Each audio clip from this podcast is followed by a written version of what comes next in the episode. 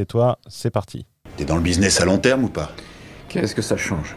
J'ai besoin de savoir si t'as l'intelligence de marcher quand il faut marcher. C'est pas le cas de tous. Un joueur de baseball qui attrape plus une balle. Un trou du cul qui se démène à essayer de maintenir un train de vie qui est plus le sien. Et il y en a autour de nous. Je t'ai déjà vu remporter un demi-million de dollars. J'ai même gagné 2,5 millions. Mais qu'est-ce qui te reste? Rien du tout. Mais t'as mis de côté? Non, rien.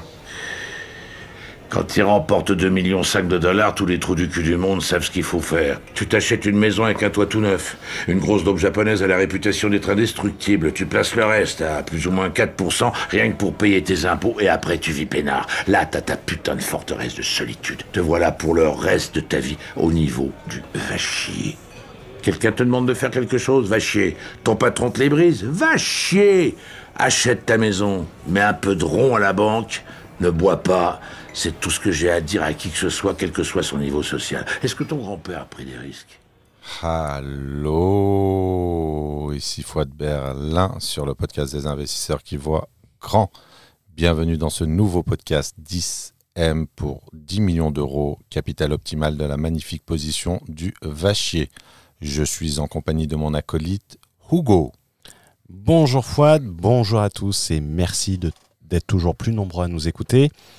Bienvenue dans ce nouvel épisode de 10 millions, le podcast des investisseurs qui voient grand. Les rappels habituels, pensez à vous abonner, à mettre des likes. Quémandage de likes Mettez-moi des likes, les amis, mettez-moi des likes. Et à laisser un commentaire sur Apple Podcast pour nous aider à faire référencer. N'oubliez pas de partager sur vos réseaux également le podcast. Cela nous aidera énormément et on en sera très reconnaissant.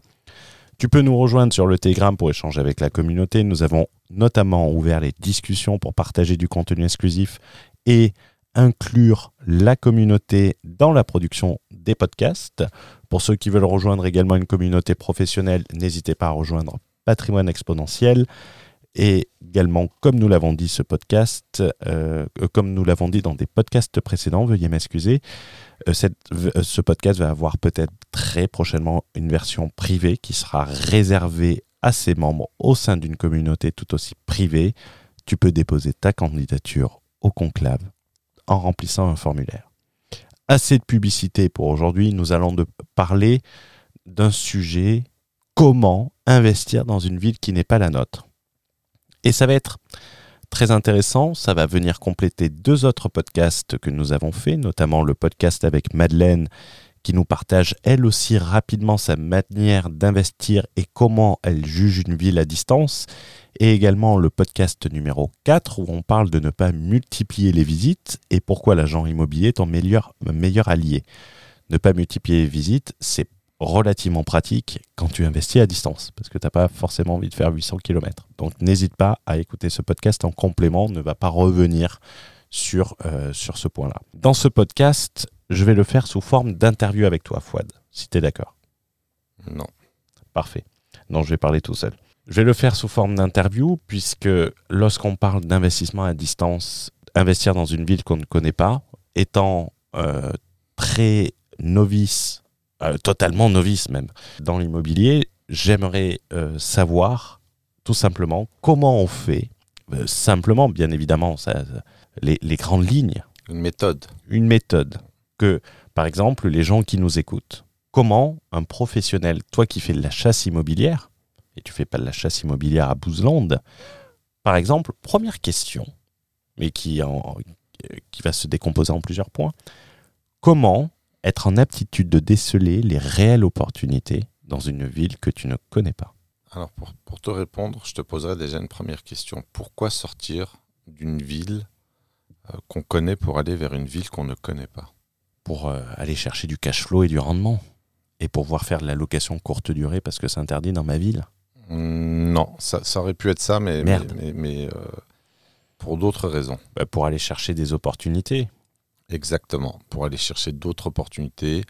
Euh, si tu es euh, dans une ville très très tendue, où l'immobilier est très cher, comme Paris par exemple, même si Paris est quand même intéressant d'un point de vue de la rentabilité que certains biens peuvent offrir euh, quand on se positionne sur du très long terme. J'ai moi-même quelques biens sur Paris et, et ce sont des biens patrimoniaux Et euh, même si le marché baisse, euh, ça change rien puisque j'ai euh, une durée de détention euh, euh, programmée, on va dire, euh, qui est de l'ordre de 20 ans peut-être. Donc, euh, donc euh, ça, la, baisse ne va pas venir m'impacter.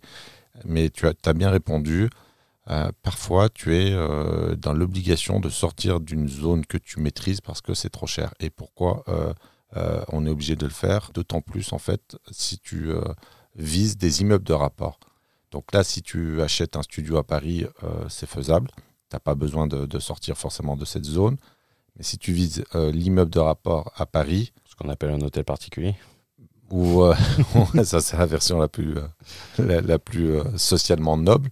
Mais voilà, moi j'ai mis une petite alerte sur le bon coin sur, sur les immeubles de rapport à Paris pour essayer un petit peu de comprendre le marché. Et puis euh, j'exclus pas la possibilité d'en acheter un peut-être d'ici quelques années, mais ça sera vraiment une stratégie purement patrimoniale. Donc si tu veux de l'immeuble de rapport, bah, quelque part tu es obligé de sortir de Paris. Et la question finalement de ce pourquoi va euh, nous pousser à comment? C'était ta question, il me semble. Euh, c'est euh, c'est comment tu vas, par exemple, demain, moi, je suis à Paris. Je veux investir, par exemple, je vais prendre, je vais pas prendre, je vais pas dire de, je veux investir dans une, je veux mettre de l'argent dans une ville. Comment je vais savoir que c'est une ville, que c'est un bon pari sur 20 ans? Alors déjà, tu ne pourras pas connaître euh, la typologie de tous les marchés parce qu'il n'y a pas un marché immobilier, il y a des marchés immobiliers. Et à travers ces marchés immobiliers, tu as un certain nombre de segments qui peuvent être différents. Donc euh, moi, ce que je conseille d'abord, c'est euh, dans la mesure du possible, si ce n'est pas votre ville, essayez quand même de travailler avec un chasseur immobilier, mais un chasseur immobilier qui est déjà détenteur d'une carte T, qui est déjà en conformité avec la réglementation. Ça existe des chasseurs immobiliers sans carte T? Ah bah alors euh, C'était hautement ironique. non non mais alors euh, c'est ironique mais c'est quand même bien de le préciser c'est que la chasse immobilière est une activité réglementée euh, qui tombe euh, sous la sous la loi Hoguet et en fait c'est la même activité qu'un agent immobilier sauf que le chasseur travaille généralement pour le compte de l'acquéreur. Et, euh, et c'est marrant que tu fasses la remarque parce que euh, tu as énormément de chasseurs immobiliers sur internet euh, sur Oui. les réseaux sociaux qui n'ont pas qui ne sont pas détenteurs de carte T. Mais ça, c'est la... excuse-moi de le dire. bon, j'ai l'habitude, hein. l'habitude d'être relativement cash. C'est la débilité des mecs également parce que va te faire financer les frais de chasse sans carte T et va les déduire. Alors, tu pourras peut-être te les faire financer parce que la banque ne va pas te demander. euh, La les- banque ne va pas. Non, par contre, tu as beaucoup de notaires qui te demandent la carte T. D'accord. Et euh, si tu veux euh, mettre en fait ton intermédiation au niveau du compromis en tant que chasseur, là, le notaire va te demander la carte T et le mandat, le mandat de recherche. Et donc, euh, bah ça, ça suppose avoir une carte T. Et puis après, j'en passe, hein, mais tu as aussi euh, l'absence d'assurance, la responsabilité civile professionnelle, etc. Donc, euh, donc voilà. Donc moi, je pense que quand tu ne connais pas les marchés, parce que pour investir dans un marché, il faut le connaître. Si tu ne le connais pas, passer par un chasseur immobilier, ça me paraît quand même plutôt prudent. Et un bon chasseur immobilier, et, et je ne dis pas ça euh, pour faire ma propre promotion, parce que moi je chasse très peu. Et tu chasses que pour tes membres. Alors je chasse exclusivement pour les gens que j'accompagne, et, et je ne le fais pas par plaisir, parce que c'est une activité, malgré le fait que j'ai mis une grosse dose d'efficience, euh, ça prend quand même du temps et de l'énergie. Donc, euh, Comment reconnaître un bon chasseur? eh ben, euh, déjà, reconnaître un bon chasseur, euh, ça va être déjà avoir un chasseur euh, qui a euh, toutes les autorisations, tous les agréments, toutes les assurances. Ça, c'est la base. Voilà, ça c'est la base. Ensuite, Ensuite, si tu pars à la chasse au bécasse et que le mec il a pas de fusil, tu l'amènes pas mais, avec mais- mais tu vois, ça paraît con, mais il y a quand même beaucoup de gens qui sont tombés dans le panneau. Et Oui. je vais citer personne parce qu'on n'est pas, c'est pas un podcast de, de la délation, hein, grande spécialité française, il fut un temps, mais On est en Allemagne. en Allemagne, oui. Bah, ils bossaient pour les Allemands, les Français. C'est Eh ça oui. qui est triste. donc, euh, donc euh, tu as des gens qui ont euh, 40, 50 000, 50 000 abonnés sur YouTube euh, qui font de la chasse en carte T. 50 000 abonnés sur YouTube, c'est comme si vous aviez 2 millions d'abonnés sur un- une chaîne qui fait des vidéos sur les chatons. Mm. Donc, donc ça veut dire que c'est quelqu'un qui a de l'impact. Mais premièrement, la conformité euh, dans, dans- dans- dans les autorisations, c'est très important. Ensuite, euh, testez-le quand même pour voir s'il est formaté ou pas. Euh, je vais vous donner un exemple très précis d'un très mauvais chasseur. Là, je peux te donner un exemple. Moi, je reçois dans une newsletter en fait, dans laquelle je suis inscrit systématiquement des produits de chasse dans la même ville avec des taux de rentabilité, mais en fait, on-. Voilà, de rendement, mais la personne te met taux de rentabilité euh, de 12,8%, euh, comme si le taux de rendement était linéaire. Et, et donc là, lorsque lorsqu'on a un chasseur qui est atteint euh, du biais... C'est à Caen, les vi- la ville? Non, c'est à Bergerac Bergerac, je crois. Bergerac.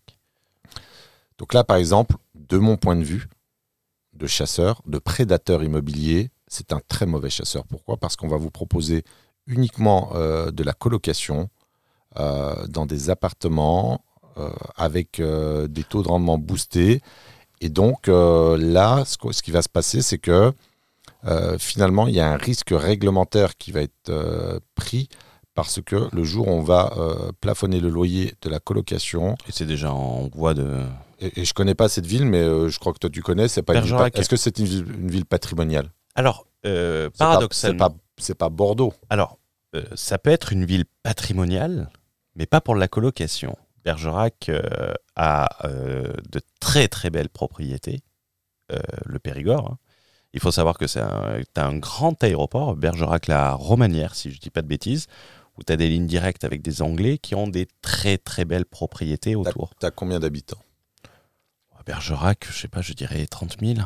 En fait, ta définition d'un bien patrimonial, c'est un bien qui va prendre de la, de la valeur dans le temps. Oui, mais euh, si tu as une belle propriété, euh, C'est pas ce qui est proposé. Euh, on a Oui, oui, l'impression non. que c'est des appartements des années 70 qui sont en fait euh, Oui, oui, pratiques. c'est faire la mauvaise chose à Bergerac. Voilà, moi je ne suis pas contre la colocation et ça c'est très important de le souligner. Je ne suis pas contre la location euh, courte durée, je suis contre la spécialisation, Hmm.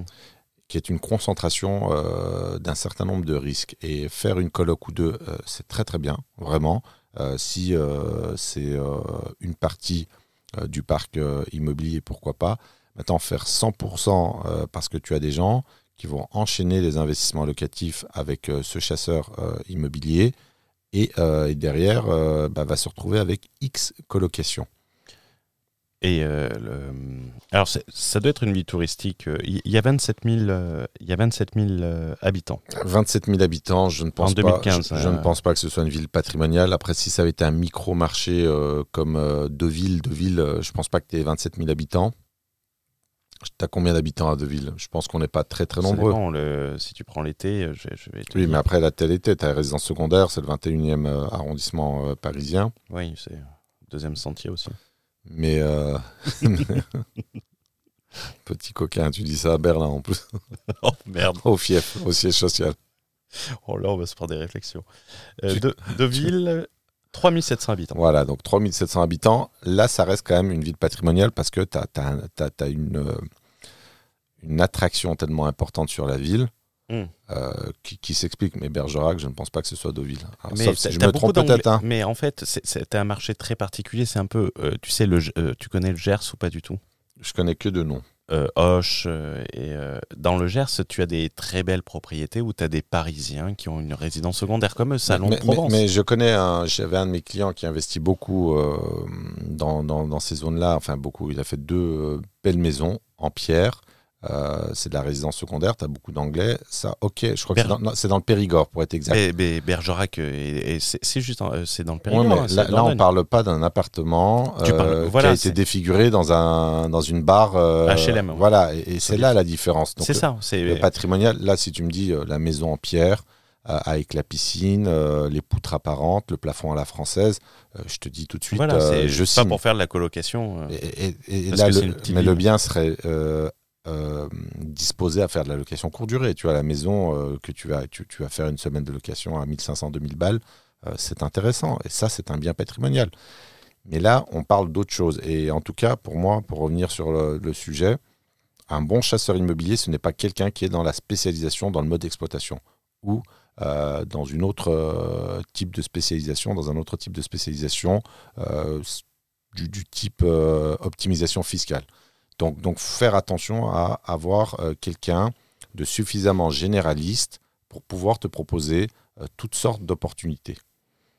Est-ce que. euh, Alors, moi, je vais, je vais partager le- l'expérience, enfin l'expérience. je vais transvaser l'expérience de la fiscalité sur, sur les chasseurs immobiliers. Je vais le, comparer aux comptables. Moi, les comptables, euh, en fait, j'ai une série de questions pièges. Est-ce qu'il y aurait des questions pièges pour les, euh, pour les chasseurs immobiliers? Bah. Dire, euh, par exemple, je, euh, le, le- le comptable, une des questions pièges, c'est est-ce que c'est nécessaire que je fasse ma holding de suite? Le comptable intéressé que par la facturation va te dire, dire, mais, mais bien évidemment. Bien évi- alors que ça va pas t'a- t'apporter énormément d'avantages, ou le comptable qui va te recommander une SARL pour uniquement te concentrer sur, le, sur les charges sociales. Est-ce que par exemple, tu peux pas poser une question piège du type je recherche de l'investissement LMNP pour faire du LMNP ou pour faire de la défisque et que le mec il dise écoutez euh, moi c'est pas trop mon demain par exemple imagine moi je te dis euh, trouve-moi de la défisque Et tu- vas me répondre quoi? Ou de la résidence service puisque je sais que tu aimes bien ça Sacré go. Note le truc, tu vas nous faire des histoires encore, Pierre-Richard. excusez-nous pour cette coupure Il n'y aura pas la coupure. Euh, oui il y aura pas la Alors, coupure la que- euh, question, pi- euh, question piège. est-ce que quelqu'un qui vient te voir pour dire je cherche de la défisque euh, est-ce que tu lui réponds? Monsieur je fais pas ça je, je vous conseille pas de faire ça Moi, si tu veux, je- j'essaierai de faire une découverte en tant Mhm. que professionnel pour comprendre un peu ses besoins. Et, euh, et j'essaierai de voir si vraiment euh, la défisque. euh, alors, le problème, c'est que moi, je suis quand même très orienté investissement. S'il veut faire de la défisque, je comprendrai qu'il a un revenu de référence fiscale qui est quand même relativement important. Et je lui expliquerai qu'il est préférable de développer un, patrimoine que de vouloir euh, réduire sa fiscalité. Mais euh, tu peux pas en attendre autant d'un chasseur immobilier lambda. Non, tu peux poser des questions sur euh, calculez-moi un taux de rendement, par exemple, sur le projet que vous me proposez. Et là, tu regardes euh, s'il y a euh, euh, pas de taxe foncière euh, prise. euh, vous me dites, je veux un taux de rendement euh, réel. Il n'y a pas de vacances locatives, il n'y a pas de euh, vétusté. Tu dis, je vais faire l'investissement euh, en SCI. Donc, s'il n'y a pas de, frais de compta, si tu n'as pas si tu achètes un immeuble de rapport, s'il n'y a pas euh, d'électricité euh, comptabilisée dans les parties communes, euh, si tu n'as pas euh, toutes les composantes euh, prises en compte qui devrait, euh, qui est censé euh, savoir, si tu es quelqu'un finalement qui veut te sortir un, un taux de rendement le plus élevé possible pour, pour, euh, pour tapater finalement, eh ben ça pour moi c'est un mauvais c'est c'est un mauvais indicateur en fait, tout simplement. c'est dommage que j'ai pas mon câble Pourquoi? Parce que si j'avais le câble, je l'aurais branché à la plateforme audio Hmm et on aurait appelé la personne à qui. euh, Bon, on, a- on enregistre dimanche, donc on n'aurait peut-être pas eu de réponse. Mais ça aurait pu être intéressant en cas pratique. Donc, tu n'as pas vraiment de, manière. Alors, il y a un autre indicateur aussi qui peut être bien. C'est de poser la question euh, sur la nature euh, des opportunités présentées. Quelle typologie de biens? Un bon agent immobilier qui va être orienté investisseur, à mon sens, il est capable de te proposer des locaux commerciaux, de l'immeuble de rapport, du terrain à bâtir, de l'appartement. Et donc, euh, tu ressors une fois de plus, tu ne tombes pas dans le piège de la spécialisation. Donc ça, c'est un autre critère aussi qui peut être, euh, qui peut être retenu. Donc, euh, de, de faire appel donc pour, pour déceler des réelles opportunités dans une ville qu'on ne connaît pas, de faire appel à un professionnel est une bonne. Pour moi, ça me paraît moins risqué parce que euh, sinon, ça sous-entend que tu es obligé de prendre euh, du s'associer temps. avec une personne locale aussi. ça. Alors, mais il faut que cette personne soit compétente parce que, attention, euh, chasseur immobilier, acheteur de biens, négociateur, c'est un métier. Ah ouais, comme. euh, comme beaucoup de choses. Mais là, c'est un métier qui a une sensibilité parce que les sommes dont on parle sont relativement élevées. Ouais, mais moi, je, je, je passerai uniquement euh, par toi, du moins au début, pour voir et pour apprendre, pour avoir une logique. Deuxième question que j'ai sur, euh, sur l'investissement dans une ville qu'on ne connaît pas et qui n'est pas la nôtre. Et ça, moi, c'est ma, ma principale inquiétude et je l'avais posé à, je l'avais posé à, à Madeleine dans le podcast où je lui avais demandé, mais comment tu fais pour les artisans? Demain, moi, par exemple, je, veux investir, on va dire, à Bayonne, euh, dans le Pays Basque. Comment je fais pour trouver des artisans là-bas? Alors, l'idéal, euh, je dis bien l'idéal, c'est d'avoir quand même euh, un partenaire C'est pour ça que le long terme est important et d'envisager les relations sous l'angle partenariat. C'est important en fait d'essayer de, alors soit de bénéficier d'un réseau, soit d'essayer de se constituer un réseau. L'idéal serait d'avoir un partenaire qui est en capacité de se déplacer pour faire tous tes chantiers. Et c'est pour ça que quelque part, sur l'amplitude des achats, la personne sera plus tentée à se déplacer à l'autre bout de la France pour rénover un immeuble de rapport, par exemple, je ne sais pas moi, 200-300 000 euros de, travaux que euh, bah, aller mettre un coup de peinture euh, à Bergerac depuis euh, Besançon pour un chantier à 5, à 000 euros. Donc là, une fois de plus, l'idéal, ça serait de travailler avec des gens fiables parce que bah, tu n'as pas que la dimension prix. Le plus important, alors oui, il faut savoir travailler, mais pour moi, le plus important, c'est la fiabilité de l'artisan. Et là, moi, je parle précisément d'un maître d'œuvre un maître d'œuvre. Alors, euh, si tu n'as pas euh, de maître d'œuvre ou si ton maître d'œuvre n'est pas d'accord euh, pour se déplacer parce que ça fait trop loin par rapport aux frais qui vont être engendrés, l'idéal serait de trouver un maître d'œuvre local en essayant de regarder quelles sont ses références, qu'est-ce qu'il a pu faire en termes de chantier euh, et, donc de voir pour euh, travailler avec lui. Et là, là aussi, il faut vérifier toutes les garanties et notamment toutes les assurances. Ça, c'est très important. Donc, euh, donc c'est un peu comme comment est-ce que tu fais pour construire ta maison si tu n'es pas du tout bricoleur? De, la région. et bah, Tu es obligé de, même si tu es de la région, si tu prends une région, bah, une région c'est quand même assez large. tu vas pas forcément travailler avec le constructeur local, tu peux travailler avec un constructeur régional. Et donc là, comment est-ce que tu fais pour euh, choisir ton, constructeur? Donc là, il faut aussi euh, poser des critères. Et le prix n'est qu'un critère parmi tant d'autres. Donc, euh, contrôle de référence ou bien essayer de travailler avec un maître d'œuvre fiable qui est en capacité de te suivre sur tes projets. Ce qui a été mon cas, j'ai bossé avec, avec plusieurs artisans et ensuite avec un maître d'œuvre à qui on a dû donner dans les 3 millions d'euros de chantier. Donc donc euh, c'est quelqu'un finalement euh, qui a démontré, alors évidemment tout n'est pas rose, mais sur le critère de la fiabilité de je vais jusqu'au bout de l'opération, eh oui, je, livre le chantier, parce que euh, une des pires choses en immobilier va être l'abandon de chantier. Parce que l'abandon de chantier signifie que tu peux être amené à rembourser ton crédit et ne pas avoir de loyer en face. Ça, c'est très grave. Ah non, c'est une crainte euh, qu'on a, donc euh, travailler les partenariats euh, long terme et essayer d'avoir un, référent, un référent qui puisse se déplacer partout. Et le conseil que je peux donner, c'est dites les choses clairement aux gens, et moi je le fais, je m'inscris dans le cadre d'un partenariat. Et ça, c'est important de l'exprimer de manière explicite en disant aux partenaires, qu'ils soient bancaires, qu'ils soient notaires, qu'ils soient agents immobiliers, euh, maître d'œuvre, moi je cherche à faire euh, des partenariats pour travailler sur le long terme. Et ça, ce sont des discours qu'on entend jamais, qu'ils n'entendent jamais de la part des investisseurs. Ah non, c'est. Euh, là, tu m'avais parlé une fois de, quelque chose sur, sur Perpignan.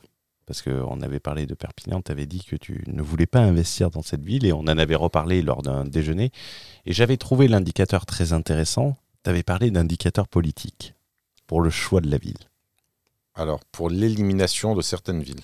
Hmm. On va dire pour le non-choix de certaines villes, euh, je prends un indicateur et euh, j'ai déjà eu à, déconseiller à des investisseurs d'aller dans ces villes. Alors certaines villes, et même euh, j'ai envie de dire, toutes les villes là, dont, je, dont je vais parler, je n'y ai jamais mis un pied. Ce sont finalement, c'est une analyse euh, euh, macroéconomique de la situation.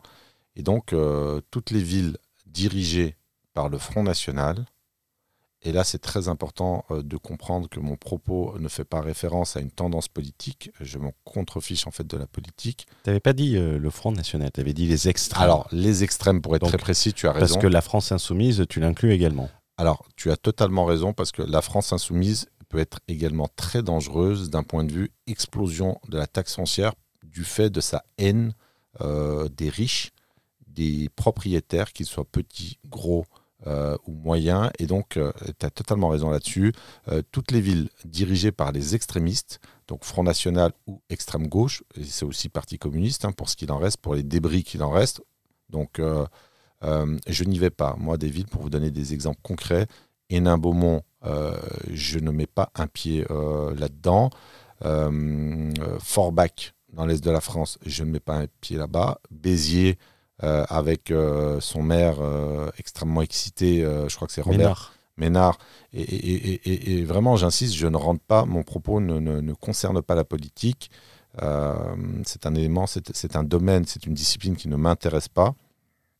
Mais si vous entendez Front National, enfin extrême droite, extrême gauche, fuyez.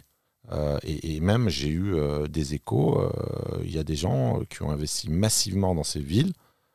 Et, et là, pour moi, là, on est sur un risque, on va dire, exogène de type politique. Demain, le maire, demain, le maire se réveille, décide de doubler la taxe foncière, taxe foncière qui était déjà relativement élevée. Euh, prenez aussi euh, en compte qu'on a un autre indicateur sous-jacent de ce que je suis en train de vous dire, C'est le que niveau de la taxe foncière. voilà, le niveau de la taxe foncière est un indicateur de paupérisation de la ville. Donc, Oui, plus, les villes sont pauvres, plus elles sont élevées. euh, bah, plus les villes sont sinistrées, plus elles sont pauvres, plus les taxes foncières sont élevées. Et donc, euh, vous avez certaines villes où on a euh, des taxes foncières qui représentent deux mois de loyer dans l'année. Deux mois de loyer. Alors, c'est euh, énorme. Donc là, si le maire décide d'augmenter encore un peu plus sa taxe foncière, parce que les propriétaires, euh, c'est un peu comme les chirurgiens dentistes ou les retraités, bah, c'est une population qui est euh, facile, qui est faible, euh, qui n'est pas organisée. Donc, donc voilà, donc moi je ne mange pas de ce pain-là. Personnellement, d'un point de vue politique et d'un point de vue de l'investissement immobilier, je ne mange pas de ce pain-là. Et donc, faites attention parce que les extrêmes représentent un risque exogène significatif qui peuvent vous détourner ou fragiliser votre parc immobilier. Alors, euh, tu vois pas, euh, je, je réfléchissais à la France insoumise que j'exècre. Euh, la France insoumise, tu as, une autre problématique. Tu te vois aller au, au conseil.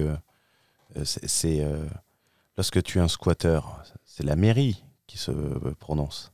Je ne sais pas, j'en ai, j'en ai eu qu'une seule fois et c'est moi qui l'ai délogé personnellement. Donc, euh, Bon exemple, ça. Non, mais par, par la négociation, par, par, par une forme de pression, mais je suis resté dans le cadre de la loi et il a fini par partir. Oui, il savait pas qu'il y avait des que, que le fusil était chargé à blanc, quoi. Non, je lui ai sorti mon passeport algérien et là, il s'est mis à plat ventre tout seul. et en rampant, il a quitté le logement. T'as pas dit pardon, cousin? Non, non, non. C'était un, c'était un gars de chez toi, en fait.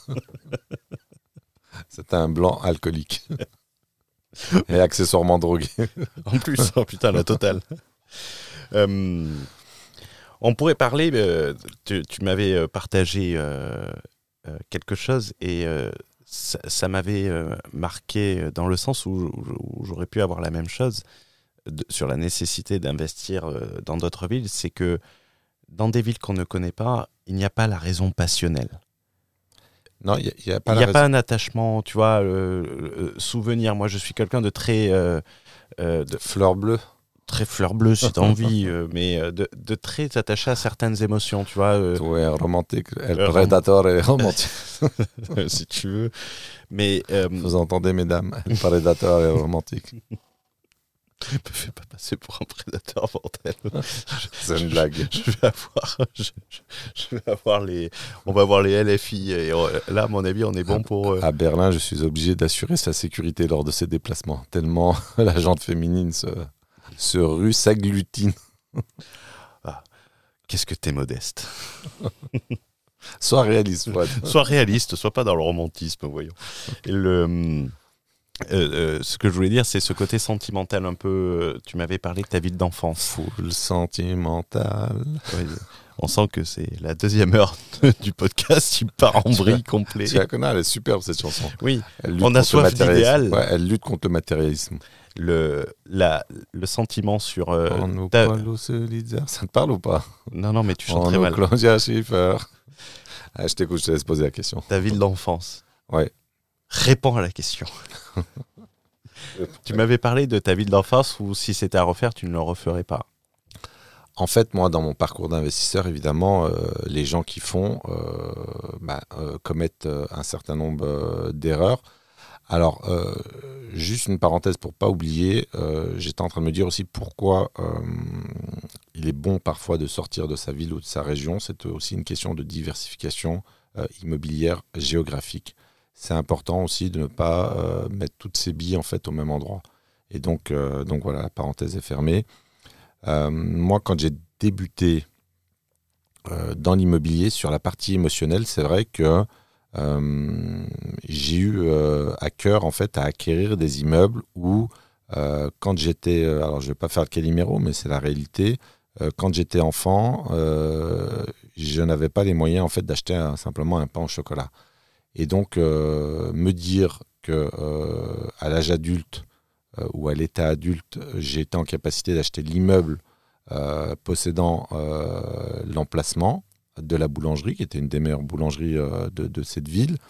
Il y a eu comme une, une sorte de de compensation euh, sociale du fait de se dire tiens, euh, tu n'avais pas les moyens d'acheter un pain au chocolat euh, dans cette boulangerie et aujourd'hui tu, tu, détiens la totalité de l'immeuble et ça c'est une forme de gratification. Une chocolatine. ah oui, chocolatine pour les gens qui, qui sont originaires de l'Espagne. qui sont d'Espagne. Tu dis chocolatine toi? Ah, Moi je dis chocolatine. Ah c'est horrible ça. Pain au chocolat, pour moi c'est pain au chocolat. Et d'ailleurs, je suis un spécialiste du pain au chocolat. Et comment et comment t'appelles si tu ouvres une baguette et que tu mets du chocolat dedans? Bah, Une baguette au chocolat. une baguette au chocolat. Donc, euh, tu as, eu un attachement. En euh, fait, j'ai eu un.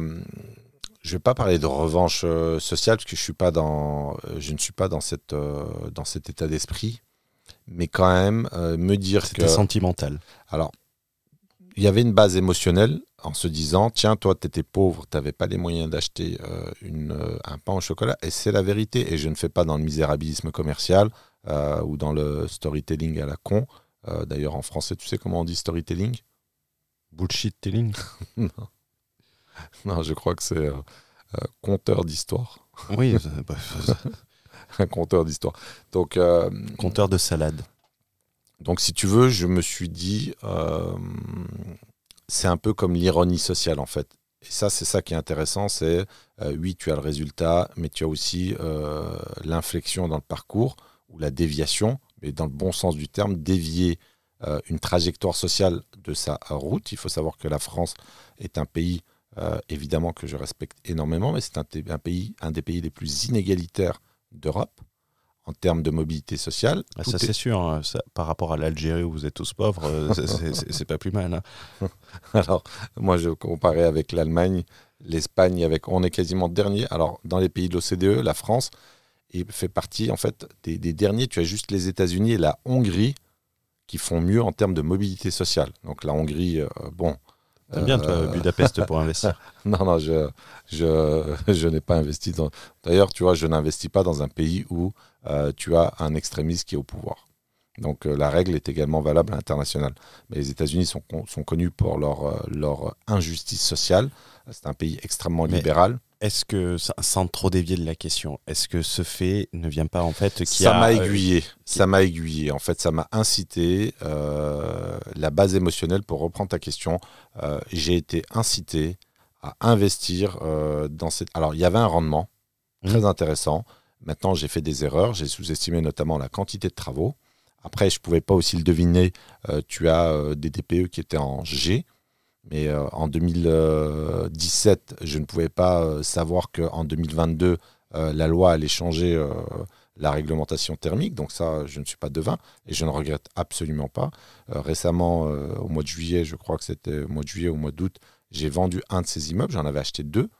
Donc, euh, donc euh, j'ai gardé euh, le plus noble des deux et je ne regrette absolument pas, mais en tout cas, j'ai été quelque part victime d'un biais cognitif dû à une forme de carence dans l'enfance. Et, c'est là que l'intelligence émotionnelle intervient, c'est quand tu apprends à te connaître toi-même et que tu arrives à analyser finalement ton processus décisionnel et tu te dis, oui, il y avait une grande partie de ça euh, qui ressemblait à une forme de revanche euh, sociale. Voilà. Et, pour répondre à ta question, il est vrai que ça m'a incité à le faire. Non, euh, c'est intéressant et donc de, le, on va être beaucoup plus neutre dans l'analyse, dans l'étude d'une ville qu'on ne connaît pas. Totalement d'accord avec toi. Alors, je dirais même plus que neutre, voire froid. On va être froid. Ouais. Euh, les indices économiques pour analyser les villes euh, rapidement, taux de chômage, ça se trouve par ville, ouais, sur l'INSEE Oui, sur l'INSEE est une euh, mine d'informations, même si c'est un organisme d'État qui a tendance à minimiser le taux d'inflation, mais quand même, tu vas avoir quand même, alors même sur, sur Wikipédia, tu as des chiffres qui sont intéressants, il faut regarder la, la croissance de la population. Alors ça, c'est pas un indicateur qui est forcément ultra fiable, parce que tu peux avoir des, des villes de vieux?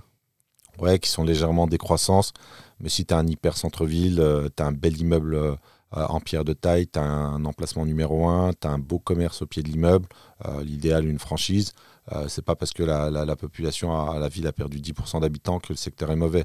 Donc là, il faut faire très attention. Euh, taux de chômage, évidemment. euh, des pôles d'attraction importants. Alors moi, ce que j'aime beaucoup, c'est euh, pôle- ouais, pôle universitaire. Par exemple, alors ne venez pas tous à Besançon parce que le contrôle le secteur est sous contrôle, mais euh, sous mon contrôle évidemment. Mais euh, Besançon est une capitale régionale, par exemple. hein, c'est un exemple, hein, euh, comme Dijon. Enfin, les deux régions ont fusionné, la Bourgogne et la Franche-Comté. Mais tu as des pôles universitaires très importants. Tu as beaucoup d'administration. euh, tu as aussi un critère qui est très important, c'est euh, est-ce qu'on a un CHU, donc euh, centre. euh, Hospitalier universitaire. Voilà, c'est ça. Et, et ça, ça draine quand même énormément de monde. Je crois que dans un CHU, tu as plusieurs milliers de salariés. Donc, euh, donc ça, ce sont des Tu choses as qui des beaux euh, salaires, tu as. tu as de la valeur sûre. Mm. On va pas licencier, c'est pas demain la veille qu'on va te licencier dans un hôpital puisqu'on est déjà en sous-effectif. Euh, un autre critère que j'aime beaucoup, mais là on est quand même en temps vers de la ville patrimoniale, la présence d'un tramway. Ça c'est pas mal. Tu as très peu de villes en France. euh, sur les 36 000 communes, tu as peut-être 50-60 villes qui sont dotées d'un tramway parce qu'un tramway c'est très lourd. À Besançon, ça a coûté 250 000 euros euh, l'installation du tramway. 250 000 ou 250 millions 250 millions. J'ai dit Voilà. quoi? Euh, Je pense que tu as dit 250 000. Ah, bah J'ai fait, 250 putain, je vais m'acheter un tramway, moi. Moi aussi, j'en ai acheté trois, moi. Mais privatif. J'en prends un à Bordeaux. Et voilà, je mets première classe, deuxième classe. J'en prends un à Paris. Il n'y en a pas à Paris. Si, t'en as. T'as le. Ouais, mais il y a une pauvre ligne. C'est pas un vrai non, tramway. le tour autour de, de Paris. Oui, mais à Paris, intramuros. Ah non, il n'y en a pas. Et euh, donc voilà, pardon, la, la présence d'un tramway est quand même un élément qui est, euh, en termes de développement, qui est intéressant. Tu as parlé de Besançon, euh, zone, euh, zone sous contrôle. Faites attention un peu plus au nord, il y a Chalon-sur-Saône qui est aussi sous, euh, sous, sous très très gros contrôle. Qui est sous euh, anabolisant. Sous anabolisant. Surtout sur son taux de croissance. Ouais, et euh, un exemple concret, prenons un exemple concret à, à- à titre de conclusion. Besançon, euh, 100 000 habitants Intramuros, tu à 105, 110, millions, euh, 110 000 habitants. En, en agglomération, tu à 250 000 à peu près. T'as combien à Saint-Etienne Je crois que Saint-Etienne, on doit être euh, de mémoire aux alentours peut-être de 100, 110 000 habitants, quelque chose comme ça. Alors, 171 À 171 quand même. population. Après, c'est Wikipédia, donc... euh, Toi, tu pas à Saint-Etienne. Moi, j'irai pas à Saint-Etienne. Si j'ai le choix, je préfère Besançon. Je Et préfère, pourquoi je Besançon préfère rapport à- Dijon, euh, qui sont des villes assez similaires. Je préfère Poitiers euh, que Saint-Etienne. Saint-Etienne, en fait, euh, tu as euh, toute une vague de t'as- Oui, Poitiers, tu as même des écoles de commerce. T'as Ouais, SM. Ouais, t'as, euh, c'est une, ville assez intéressante. Alors évidemment, tu vas pas faire du, euh, du 10, 12 ou 15% de rendement, mais c'est une zone assez intéressante. T'as une heure de Paris en train. Ouais, puis tu vas avoir quand même pas mal d'étudiants. Tu as le Futuroscope aussi, sur Ah oui. Poitiers, donc qui attire quand même pas mal de monde. Et là, la LCD, ça peut être pertinent. Mais euh, les grosses villes euh, ayant subi euh, des vagues de désindustrialisation très importantes ont impacté trop fortement l'immobilier. Le prix au mètre carré moyen, je crois que ça doit être de l'ordre de 1000 euros, donc c'est-à-dire deux fois moins cher qu'à Besançon et deux fois moins cher qu'à Poitiers ou qu'à Dijon. Là, c'est vraiment un exemple, hein, vraiment pour qu'on puisse faire une, une comparaison. Il y a aussi quelque chose que, que je n'accepte pas et, et euh, ma pensée critique n'accepte pas. C'est toute la propagande qui a été faite par euh, certains influenceurs, des vendeurs notamment de colocation, qui ont attiré euh, énormément de monde sur Saint-Etienne et qui sont venus obstruer un marché qui était déjà mou, mais où tu te retrouves avec euh, 500 personnes qui font de la colocation sur Saint-Etienne. Et ça, c'est pas bon, ça. Ah, Il y, a- il y a eu cet effet-là? Ah oui, oui, t'es un des premiers là, qui, a, qui a vendu énormément de formations sur la colocation à Saint-Etienne. Et euh, et t'as vraiment, euh, ils vendaient des milliers de formations, quoi. Et les gens allaient investir massivement à Saint-Etienne. bah, tu leur disais un studio à 20 000 euros. Et tu vas faire euh, de la LCD, Putain, même moins cher que Budapest. bah, 1000 balles du mètre carré à peu près. Ouais. Donc, euh, donc voilà, donc faites attention, euh, comparez, euh, regardez les indicateurs, euh, même le critère politique. Et, euh, et l'immobilier, c'est euh, bah, c'est sérieux, c'est du temps très long. Et euh, il faut absolument essayer euh, de penser par soi-même et de se euh, forger une opinion. Euh, je vais te poser une question en- en- sur, le, sur, sur une question de nuance, puisque l'intelligence se trouve dans la nuance. Par exemple, on sait que l'insécurité fait fuir les gens du centre-ville. Il y a des villes comme ça. Oui. Est-ce que l'arrivée, si tu prends l'exemple de l'arrivée de l'extrême droite, est-ce que l'extrême droite, enfin, qu'est-ce qui est l'extrême droite aujourd'hui Euh, Mais euh, prenons euh, Front National, Rassemblement National. Tu es dans la normalisation de l'extrême droite? Non, pas du tout. Non, mais aujourd'hui, qu'est-ce que c'est Est-ce qu'être contre l'insécurité, c'est être de... non, non, est- être pour la sécurité, tout le monde est, tout le monde est, euh, toute personne normale est pour la sécurité. Tu peux dire qu'il y a des trucs qui sont bien en Russie sans être un pro-Poutine, tu vois. je- y- y- on n'est plus dans la nuance euh, euh, du tout. Est-ce que si tu as, ça peut être un autre maire, l'impact du maire a énormément, a énormément de- d'effets. Moi, j'ai connu Bordeaux avant et après Juppé, nuit et jour. Et à l'époque, personne ne voulait aller à Bordeaux. Tout le monde voulait aller à Toulouse. Aujourd'hui, t'as pas envie d'aller à Toulouse. Euh, tu préfères aller à Bordeaux. Pourquoi Toulouse T'as pas envie d'aller à Toulouse? Insécurité. Pourtant, c'est une très belle ville, C'est- centre-ville. C'est une très belle ville, mais c'est euh, insécurité. Quoi. Après, ce qu'il faut comprendre, c'est que le politique a un impact sur l'urbanisme et l'urbanisme a un impact sur l'immobilier, évidemment. Mm. Et ça, ça a un impact sur ta stratégie immobilière. Ah non, le, Donc, euh, c'était quoi ta question, Hugo? la, la question c'était est-ce que ça peut pas, vu que le temps de l'immobilier est un temps long, euh, par exemple, tu vois, allez, euh, les gens qui vont foutre 1000 balles à, 1000 balles à, à Saint-Étienne, Mm. est-ce qu'il vaut mieux pas mettre 1000 balles dans une périphérie d'une grande ville? On, on- on- on s'amusait en venant ici euh, parce qu'on est à Berlin-Est-Est, euh, donc côté communiste. Euh, est-ce qu'il vaut mieux pas mettre 1000 euros euh, dans, dans quelque chose, dans la périphérie d'une grande ville? Moi, je pense que oui. Euh, Moi, je pense que oui. Après, euh, dans tous les cas, euh, je suis vraiment un adepte de la diversification immobilière. Et euh, pourquoi pas un immeuble de rendement dans des zones non tendues ou deux, deux, deux- deux immeubles, du local commercial, du terrain à bâtir, de la maison. Euh, dans tous les cas, euh, je dis pourquoi pas. euh, et ne soyez pas dans la spécialisation. Et, parfois, il est préférable d'aller sur des marchés un peu plus chers, avoir moins de rendement, mais gagner en sérénité, gagner en, en potentiel de valorisation à très long terme. ben, merci beaucoup pour cet échange qui aura répondu à beaucoup de questions. S'il y en a d'autres, n'hésitez pas à les mettre dans les commentaires.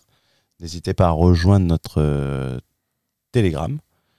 Et euh, c'était Hugo pour s'assurer du montage et on, on va voir si mes efforts sont bons. Parce que la dernière fois, j'ai fait une erreur. J'ai publié la version non montée. Euh, et euh, merci Fouad d'avoir pris le temps de, répondre à ces questions. C'était de Berlin pour vous inspirer à voir grand. C'était Hugo pour s'assurer de la technique. Je vous souhaite Merci. une bonne journée. Merci une bonne Pat. Merci Pat Le Guen.